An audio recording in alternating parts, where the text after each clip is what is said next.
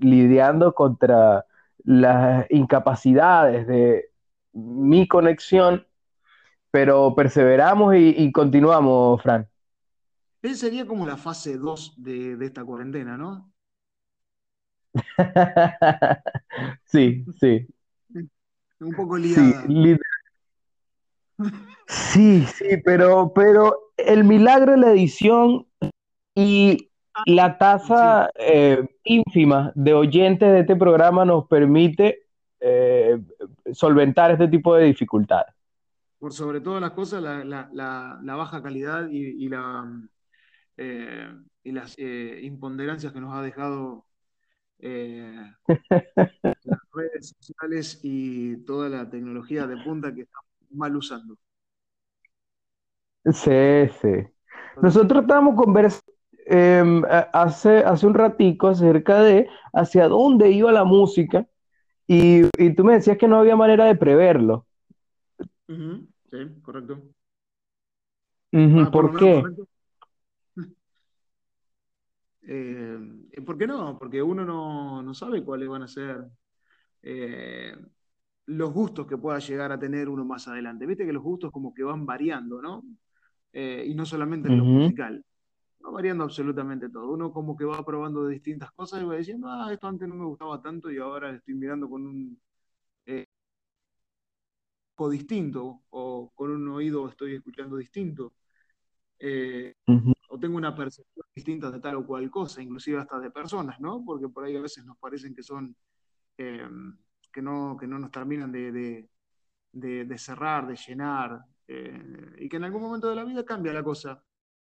Una mala percepción de eso. Entonces por ahí es difícil, inclusive hasta uno mismo, de cómo, de saber cómo va a pensar, más allá de las bases que uno tenga, ¿no? Mm.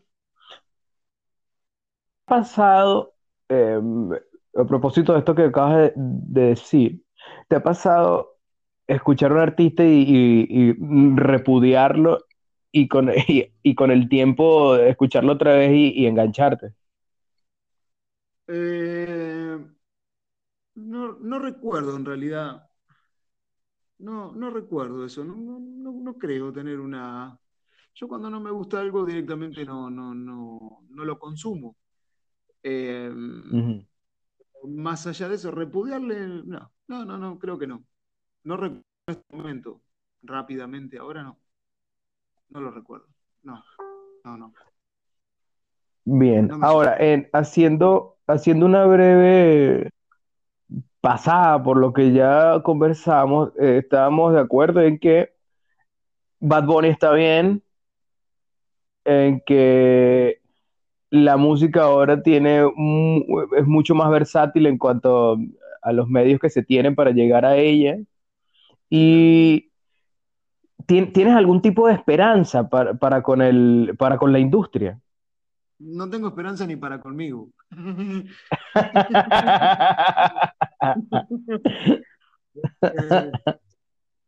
Eh, soy un poco descreído de todas esas cosas.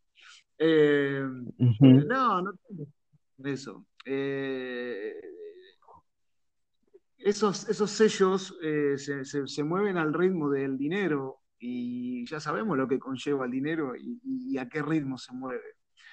Eh, a veces alentan un poco más a cosas que no deberían alentar, al menos para el gusto personal, eh, y se desalientan a otras.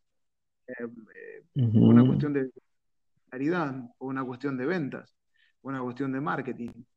pero no, sinceramente, no, no he sido muy esperanzador en, en líneas generales en mi vida. Bien, ahora, recuerdo eh, haber empezado esto con una pregunta que me parece, en, el, caso particular del entrevistado, una pregunta clave. Eh, te pregunté que cuándo pensabas ponerte el día con el arte y yo antes de, atreverme a hacer eh, cualquier conclusión, quiero, quiero saber si lo repensaste. Eh, no, no, no, no, no, no, no. Eh, ya mi, mi, mi, mi, respuesta ya fue totalmente cerrada. Reconsiderar es de sabios. Sí, sí, sí, sí, sí, pero en esa reconsideración uno tiene que prever un montón de, de analíticos y creo que van todos en desmedro de que me va a ir mal. Entonces, como buen pesimista, eh, debería decirte en este momento, eh, no. Ahora, yo sé que tú en secreto eh, urdes y confeccionas pie- piezas artísticas de diferentes índoles. ¿Tienes algún proceso creativo? ¿Cómo- ¿Qué, qué- qué elementos incluye en tu proceso creativo? ¿Rituales, camisa de la suerte, calzones de la suerte, música? Bueno, mirá, eh, mi sobrenombre es Conejo, yo llevo la pata de la suerte. Ok. eh, y, y escucho Bad Bunny. Pero cuando vas a, digamos, cuando vas a dibujar, eh, por ahí, te- te- ¿tienes alguna música que te, que te estimula el lado creativo? ¿Cómo, cómo es tu No, set creativo? no, no.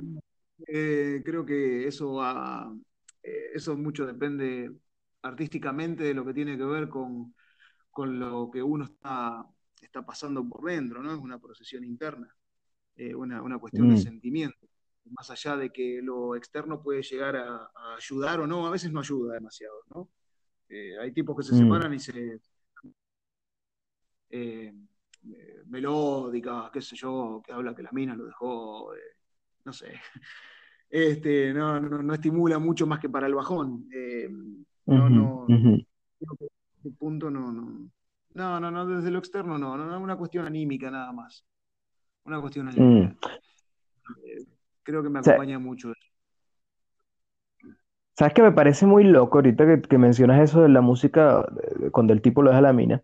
Que hay en Spotify un par de, de playlists, y en esto ya estaba viendo las playlists disponibles, y hay uno que dice para llorar. Y entonces es un montón de canciones de esa índole y me causa que, bueno, definitivamente somos uno- unas criaturas muy masoquistas. Claro, es una cuestión de sado en realidad. Eh, difícil de entender la cabeza, no soy Rolón, pero eh, es un tipo que le gusta eh, llorisquear y qué sé yo, y le habla a todos los amigos. Los amigos lo esquivan, no quieren hablar con el tipo cuando eh, es, solamente, es monotemático. Eh, es, estoy mal porque, bueno, la mira me dejó y no me quiere hablar por teléfono, eh, no, me, no, no me atiende los mensajes, me parece que está saliendo con otro tipo. Y sí, flaco, está saliendo con otro tipo. Olvídala y ya. Pero yo Eh, quisiera, algún día, algún día voy a poder pagarle a Rolón para que me estudie ese lado, porque yo quisiera saber en qué, en dónde está, por dónde pasa ese, esa pulsión que nos lleva a, a poner, a, a darle play a un, a- a un playlist para llorar. ¿eh? Este, ¿y este es maravilloso. ¿Vos lo escuchaste?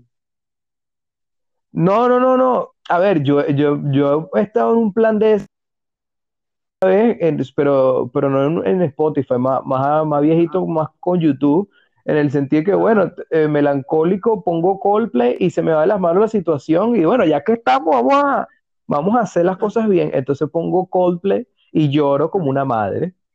claro, sí, sí, sí, sí. O poner alguna, eh, algo en Netflix como también para, para ponerse a tono con la melancolía de uno mismo este, y, tratar de deshidratarse a través de los ojos. Sí.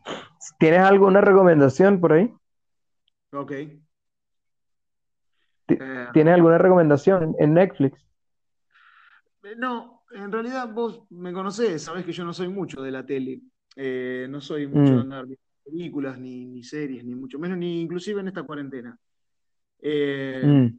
pero pero eh, tengo, tengo amigos que permanentemente están como eh, asediando a uno a que eh, meta la cabeza dentro de la caja. Y no sería lo mío. No sería lo mío. Lo he Mm, intentado incluso en algunas oportunidades. Tengo Netflix para no usarlo. Es una eh, cuestión Bien. de consumo. Hay, hay un libro maravilloso de Eduardo Liendo, gran escritor caraqueño, que se llama El mago de la cara de vidrio. Y bueno, la novela es una metáfora eh, que hace referencia al, televisor, pero el, el humanismo al televisor, es como un tipo de ese televisor, es maravilloso, es muy bueno. Tiene totalmente humanizado el televisor. Es el integrante más de la familia. Bueno, sí, de hecho sí. Eh, a ver, ahora que estuve todo este tiempo fuera, eh, evidentemente eh, las condiciones no están dadas para tener televisión y me doy cuenta que, bueno, no veo televisión, pero, pero reconozco que en casa se mira muchísima televisión.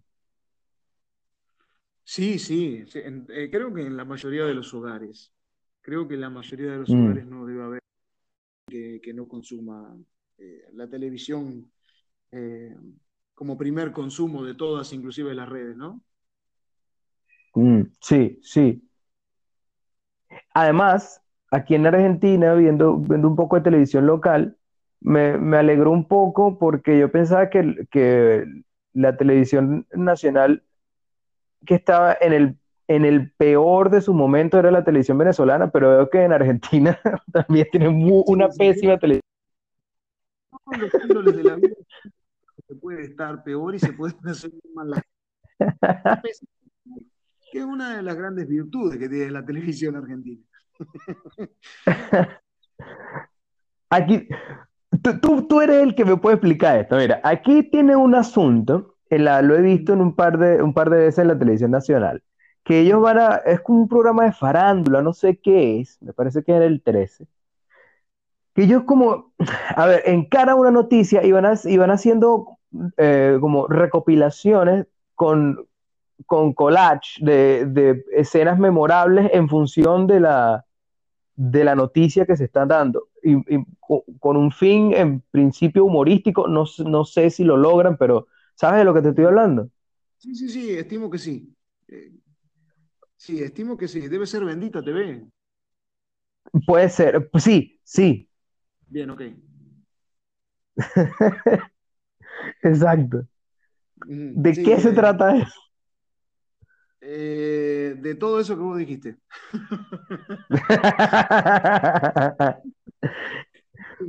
Nadie sabe, pero es gracioso. Eh, es una noticia un poco telenovelesca, eh, tipo culebrón, porque le gusta mucho el culebrón. sí. Graficado con muñecos que nada tienen que ver con la historia que están contando. Sí. Con cartulinas pegadas en sus caras. Eh, fuese por la cara, que a veces ni siquiera es la misma foto de, del problema del que están hablando o de lo que están contando, eh, debería de tener una connotación un poco más interesante, más importante. Pero eh, no queda más que en eso, en una simple anécdota de que en el día a día hay que poner algo en la televisión por espacio de un determinado horario y poder cobrar una pauta. y nada más que eso. Volvemos vez eh, a, lo que es el consumismo. Mm. Fíjate que... Eh, círculo vicioso. Fíjate que aquí, en, la, en, la, residencia donde vivo eh, tenemos una especie de club de la serpiente caribeña. un, grupo de, un, grupo, de amigos que, em, haciendo gala de su ocio y de sus altos eh, niveles de falta de oficio, bueno, jugamos a intentar cambiar el mundo de la terraza tomando cafecito. Muy bien. Algunos de ellos usan drogas. Eh, sería Bendita TV.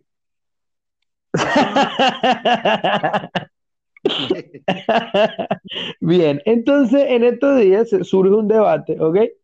Y, y uno eh, decía que el sistema está jodido y que todo se lo debemos a él. Y yo decía que que, tal vez el sistema tenía mucha mala prensa, porque, porque también nosotros tenemos una cuota de responsabilidad. Es decir, si, si Bad Bunny, si Bendita TV, y, etcétera, no vendieran como venden, nos, eh, nos, a nosotros nos, nos, ofrecerían otra cosa, pero, pero nos gusta, nos gusta eso. jode, jode un poco, sí, pero a la mayoría le gusta. Claro, totalmente de acuerdo. Eh, todos critican eh, a Marcelo Tinelli y sus programas, pero todos eh, lo miran, o al menos el punto de rating dice que exactamente lo contrario a lo que por ahí dicen algunas personas que, no consumen. Sí, sí, evidentemente sí, porque el rating está, porque, porque los programas siguen estando, porque siguen vendiendo, porque las empresas siguen apostando a hacer publicidades con sus PNTs en, esos programas. Es decir, que sí, si hay, si hay una oferta, hay una demanda. Así que, sí, sí, claro, claro, por supuesto. Fíjate, que en estos días no sé si fue Sábato o si fue Jodorowsky, cualquiera de los dos, pero eh, uno de ellos dijo, eh, me parece demagógicamente, yo, yo perdono a los engañados, pero no perdono a los engañadores. Entonces yo, yo me atreví em, a, diferir, sí, porque por, tal vez hace, hace 20 años, tal vez, era, era, era, no era tan osado decirlo, pero ahorita eh, eh, está bien, nos engañan, pero uno tiene muchísimo más recursos para, salir de la posición del, engañado, me parece. Entonces decir porque lo engañan es, como un facilismo, ¿no te parece? Eh, sí, sí, sí. Eh, es como decir mente superior domina mente inferior siempre y cuando mente inferior quiera ser dominada por mente superior. Entonces te preguntas quién es mente superior, si es realmente mente inferior o mente superior. Muy bien, muy bien explicado. Es una pregunta bastante, mm. bastante, pero digo, desde ese punto de vista, sí, uno cree, cree estar engañando un sistema y el sistema lo está engañando a uno. Eh, sí, sí. Deben ser muy buenas. Estaba pensando, ¿no? Me imaginaba esa terraza con esa gente buscando ideas. Este, el diablo. Ah, sí, maravilloso. Sí, un cuarto. Ah, ok. no, no, ok, ok. Hace mucho calor, entonces. Por eso me los imaginé en la terraza, claro. Paulo Freire decía en, su maravilloso texto La, pedagogía del oprimido que, eh, que, hay un, que hay un gran problema cuando el, acostumbra a ser oprimido por su opresor y, bueno, se acostumbra a tal modo de manera que, que para otro. Es decir, que que así él no sea oprimido, él tiene que serlo porque no conoce alguna otra forma. Eso tiene un poco más de sentido. Es como el pescado, no conoce más que el agua. No sabe si hay otra cosa. Mm, mm. El agua es lo mejor, lo mejor y lo peor. Mm. Y es un acostumbramiento también es una cuestión de costumbre. Es como el elefante que llevaban al circo de chiquitito y, no se podía salir de, la estaca. Nunca le cambiaron la estaca, creció, pero nunca hizo más fuerza para salir de la estaca, porque cree que sigue oprimido a. ¿Te pasó eso alguna vez personalmente? Sí, claro. El que diga que no, creo que está eh, negándose a sí mismo. Todos hemos tenido seguramente alguna opresión, eh, por más ínfima que haya sido. Inclusive eh, el modo de usar la palabra, el modo de expresarse, el modo de hablar, eh, mm. dejarse. Eh, muchas veces nos, nos autooprimimos, nos autorreprimimos por una cuestión de, nerviosismo, de miedos, de qué dirán, de, pensamientos raros que por ahí se nos, se nos figuran más a nosotros que, en realidad lo que podría llegar a suceder en tiempo real. entonces sí, creo que todos o hemos pasado o estamos pasando a veces sin darnos cuenta por esos momentos, aunque sean eh, tiempos o lapsos eh, cortos, ínfimos, pero sí, todos pasamos por eso, creo, ¿no? Y en, estos y, en este tipo de, desengaños, por ejemplo, de eh, cuando saliste de viaje por ahí, dando tumbos, errante, errando, te, fuiste víctima de algún desengaño que te, que te abriese los ojos y, descubriste una realidad más bonita, eh, o, algo por el estilo, o simplemente fuiste y viniste? Eh, no, el primer desengaño que uno se encuentra cuando está viajando o cuando va encontrando rumbos, historias de vida, culturas, gente, sociedades, pueblos. el primer desengaño que uno encuentra ahí es el por qué no lo hice con anterioridad. Eh, por qué una mm. sociedad en la cual vivimos está como, eh, como que el que viaja demasiado, como el que arrumbea mucho el mundo, eh, por más cortos que sean los kilómetros, no importa, estoy hablando nada más que de salir, de ir, de venir, de conocer. la sociedad ve como que es una locura eso, qué bueno que está, pero es una locura. ese primer me encontré cuando, cuando he viajado. Eh, que todos coincidían absolutamente en lo mismo, que todos, a todos los, a todos los viajantes en algún momento les dijeron, che, estás loco vos andar más. ¿Te dijeron? Sí, claro. Sí, claro, todo el tiempo me dijeron, estás loco. Eh, aparte, cuando uno anda solo, peor, porque creen que todo lo malo nos va a pasar cuando andamos solo en el mundo. Y todo el mundo mm. eh, se va solo. Y mm, a propósito del de, proceso creativo, tú que te has rodeado em, de artistas a lo largo de, tu trayectoria existencial, ¿qué, procesos creativos eh, particulares, peculiares, raros has visto, has sido testigo? Eh, a ver. Hay gente que, trabaja y hace arte con cosas que, eso me llama mucho la atención, porque no puedo entender cómo pueden ver el arte en cosas que son totalmente obsoletas, que uno dice, esto es todo para tirar, no sirve nada. Eh, mm. Lo que más me asombra es la concepción que tienen eh, en su, en, su, en su psiquis para poder hacer todo eso, porque uno tiene primero un proceso, eh, un proceso mental. Eh, y mm. sinceramente me ha asombrado mucho de muchas cosas, de muchas, de muchas personas que, he visto, de, muchos, de muchos tipos. Cuando digo tipos me refiero a ellas y ellas, pero eh, mm. sí, ha asombrado ver cómo, cómo todo puede ser reciclado de una manera bella. Mm. Mm. ¿Tienes, alguna obra favorita? ¿Alguna, me refiero a, una pintura. Pintura favorita.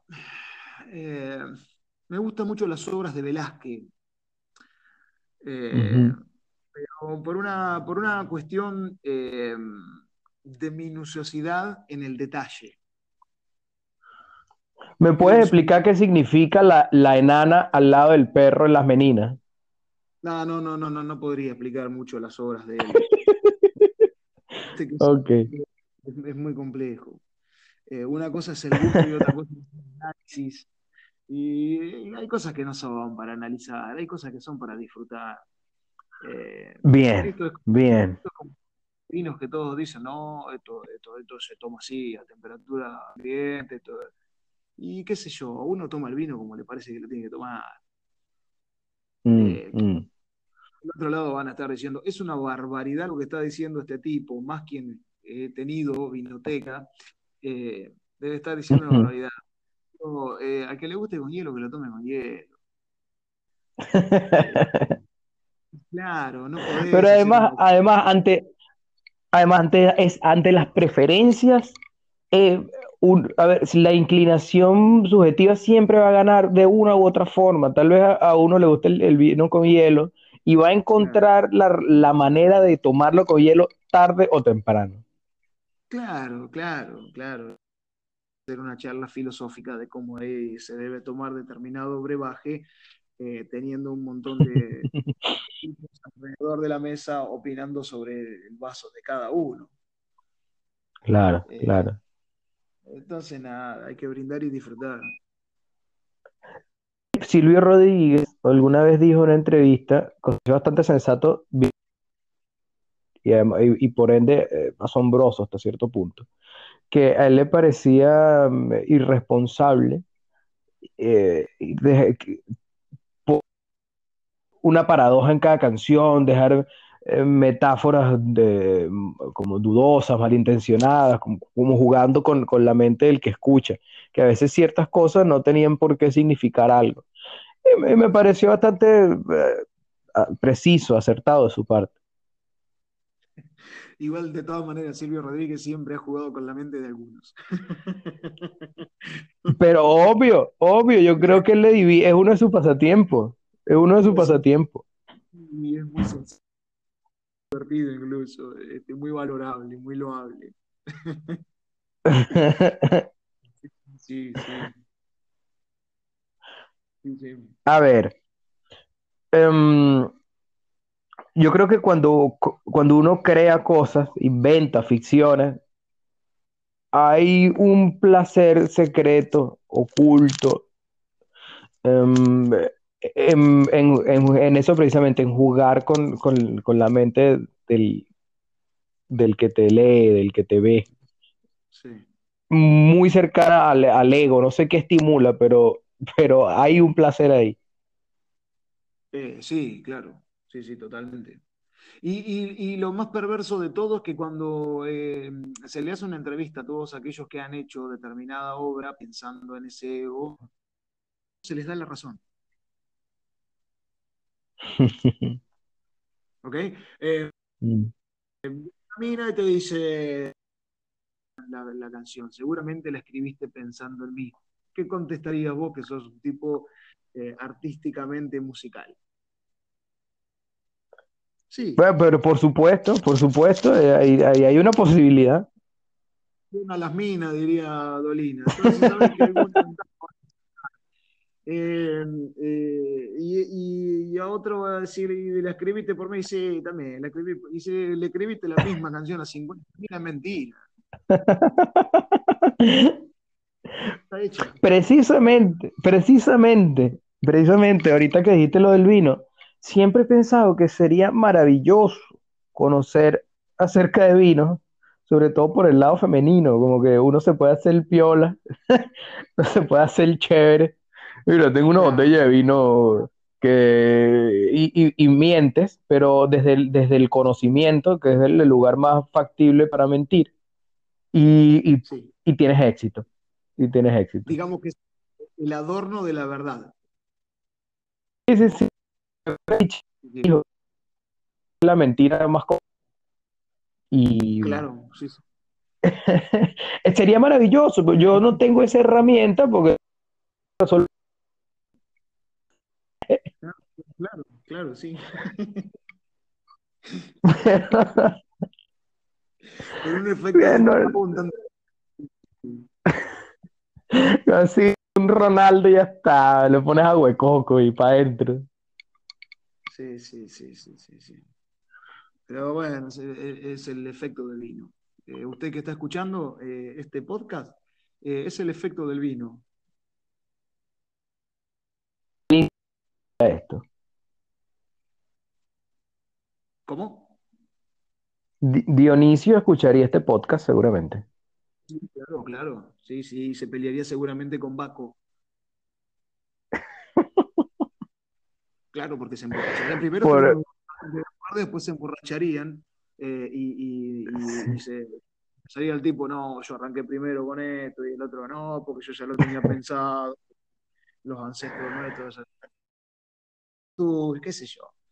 Eh, y después discutirían por qué le puso agua uno al otro en el vaso de vino.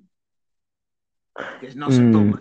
y Sería maravilloso un episodio crossover de, esa discusión Baco, Dionisio y, y llegará a Jesús. ¿ah?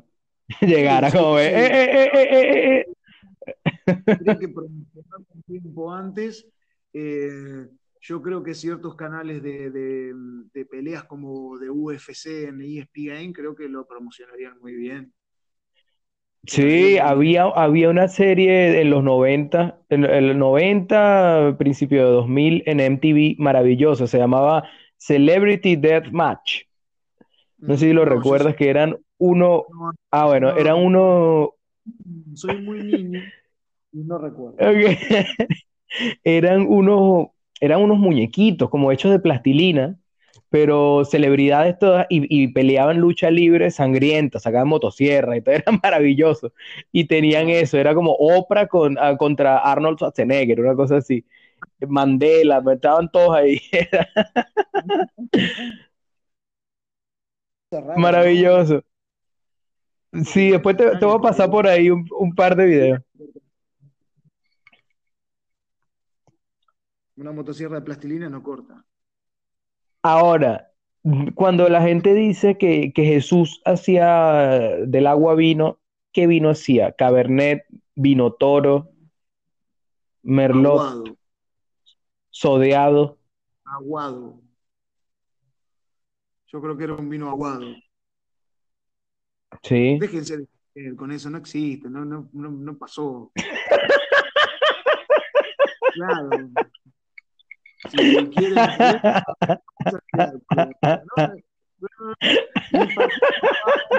ni trajo el pescado, ni trajo el vino, ni nada, no había nada. No ¿A dónde? Decime dónde, dónde estaban los parrales para que vino. A ningún lado. ¿Dónde estaban.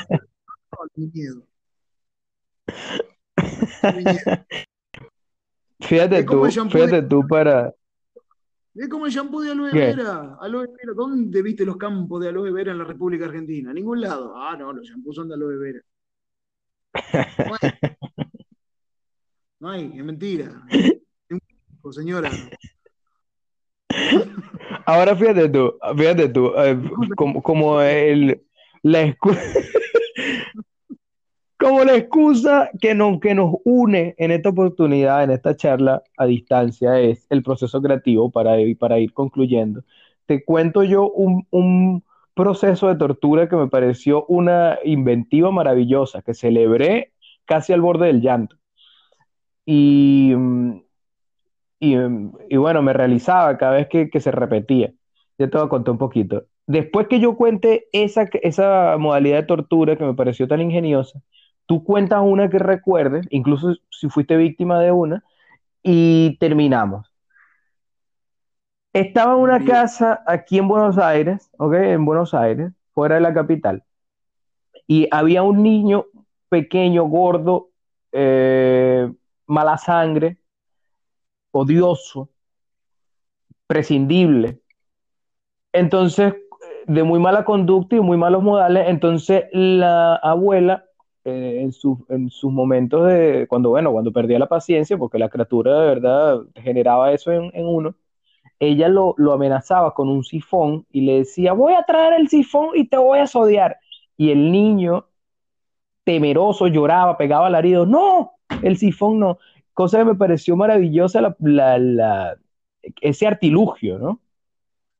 Sí, tendría dos de ellas.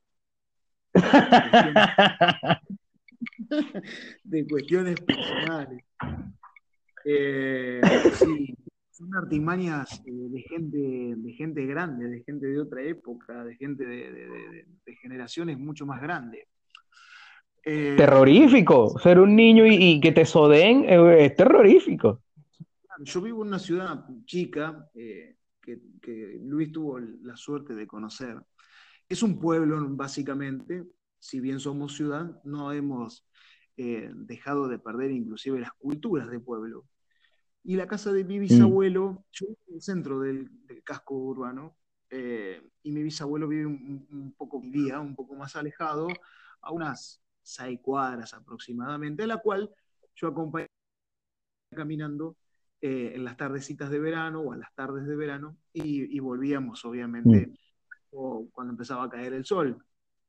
Eh, y la única heladería del pueblo quedaba de paso entre mi casa y la que era la casa de mi abuela, que vivíamos ahí, vivo, eh, y la casa de mi bisabuelo. Cuando veníamos caminando de vuelta, eh, yo pequeño, eh, cuando íbamos llegando a la esquina, que decía, quiero un helado.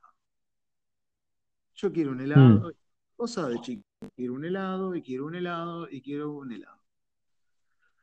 Eh, si había algo tortuoso, que seguramente lo era para ella, era escuchar justamente que era un helado 500 metros antes de la lo cual la respuesta cuando pasábamos por la heladería, que obviamente no ingresábamos porque en ese momento los días no alcanzaban, su respuesta final era en casa y fruta. Yo no quería fruta. Yo quería un helado. Entonces era tortuoso. Un modo de, de tortuosidad, mm. sabiendo que nunca iba a pasar. Eh, esa sería una.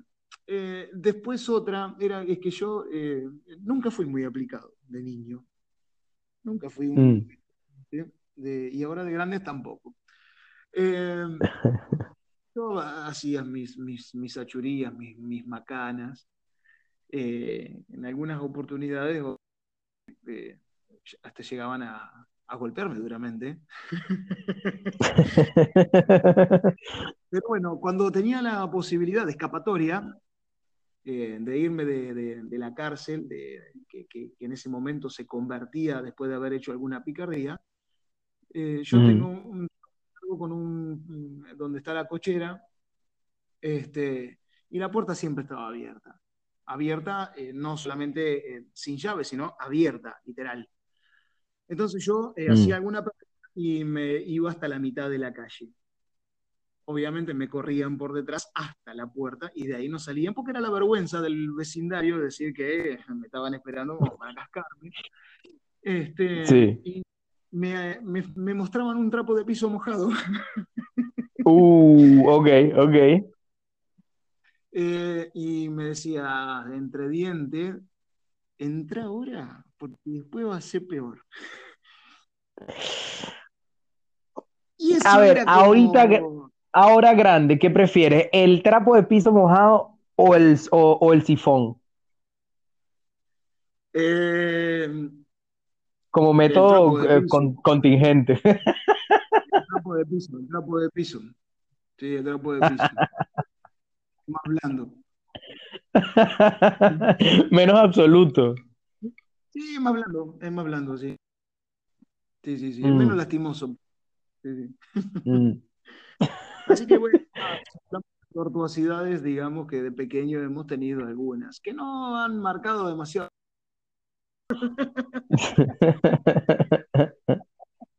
Yo no veo la hora de tener, de tener un hijo para amenazarlo con un sifón. Ya, ya no, ya es la única cosa que justifica que yo quiera tener un hijo. Mi paternidad se basa en la posibilidad de amedrentar a mi hijo con un sifón. atormentarlo, por, claro, sí, atormentarlo de todo diariamente. Sí, sí, incluso inducirlo a hacer cosas malas para poder reprimirlo con un sifón. que sí, le echan la culpa.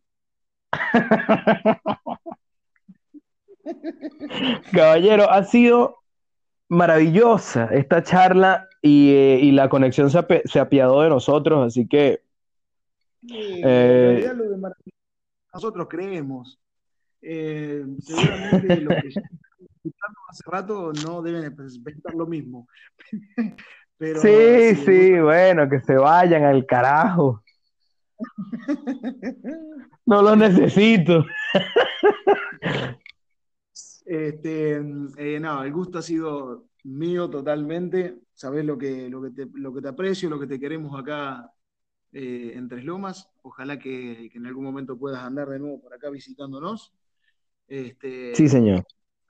Eh, nada, sabés que las puertas de, nuestro eh, corazón pueblerino están abiertas para que vengas vos y, tantos otros viajantes como vos para que pasen, disfruten y se lleven un poquitito de esta loca cultura que tenemos acá en estos lugares chicos que parecen muy alejados de, las grandes urbes de, todos esos lugares que en realidad no, a veces no, eh, no tienen la seguridad que tienen que tener y vos sabés que, Tres Lomas es totalmente un oasis, una isla eh, en medio de, tanto, de tanto lío, de tanta, de tanta cabeza picada. Eh, vos sabés que acá en Tres Lomas ha sido, bueno, has tenido la suerte de visitarlo, este, y vos sabés que, eso, no tiene ningún tipo de precio. Este, así que, bueno, nada, señores ladrones, este, si están escuchando, eh, pueden venir, aunque sea que pase algo en el pueblo.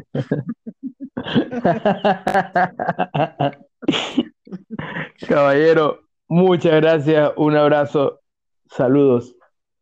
Un abrazo para vos, un abrazo para todos y nada, cualquier momento nos estamos viendo por Baires eh, o por algún rinconcito del globo. Bien, chao, chao.